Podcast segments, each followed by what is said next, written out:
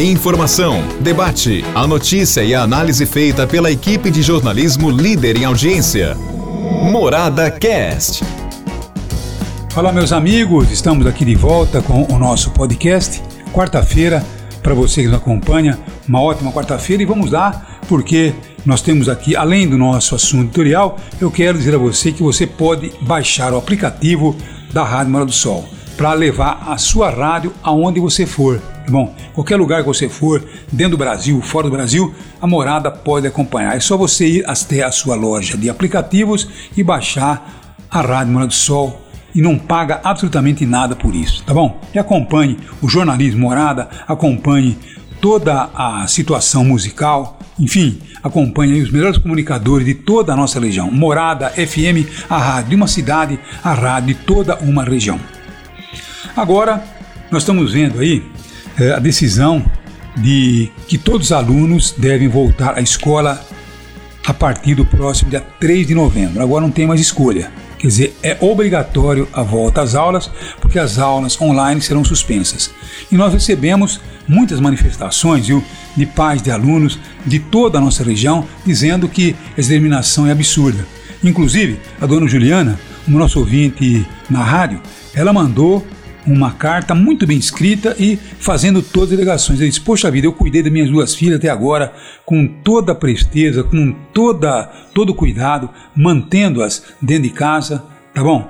Assistindo às aulas online. Agora que estamos chegando no final do ano, minhas filhas sem vacinação, eu não tenho confiança de mandá-las à escola. Ela não tem idade para isso, ela não tem idade para poder entender que a coisa realmente eh, não é por aí elas não podem ser vacinadas e mesmo assim tem que voltar às aulas. Eu pergunto, se uma filha minha é, contrair a Covid, trazer para de casa ou até mesmo né, contrair a Covid e sofrer alguma sequela?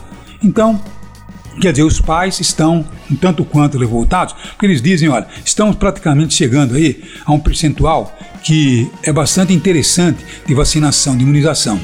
Até o final do ano, nós poderemos atingir aí um número eh, de imunização em massa e que seria muito mais seguro as crianças voltarem às escolas a partir do ano que vem. Que diferença fará três meses na vida dos alunos? Então me parece que existe um excesso de preciosismo por parte dos governos e simplesmente querendo fazer muito mais política do que realmente atender aquele que é o desejo de muitos pais.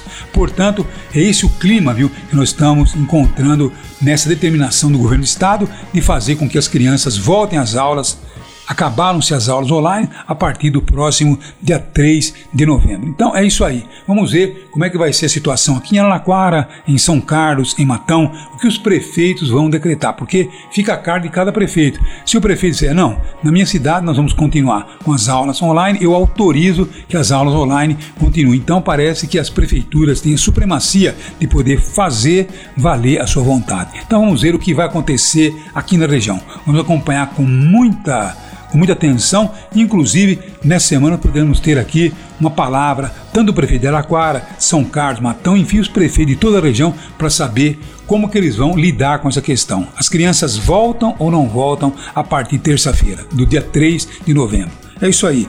Muito obrigado, um abraço a todos e até amanhã, se Deus quiser. Um abraço a todos. Morada Cast.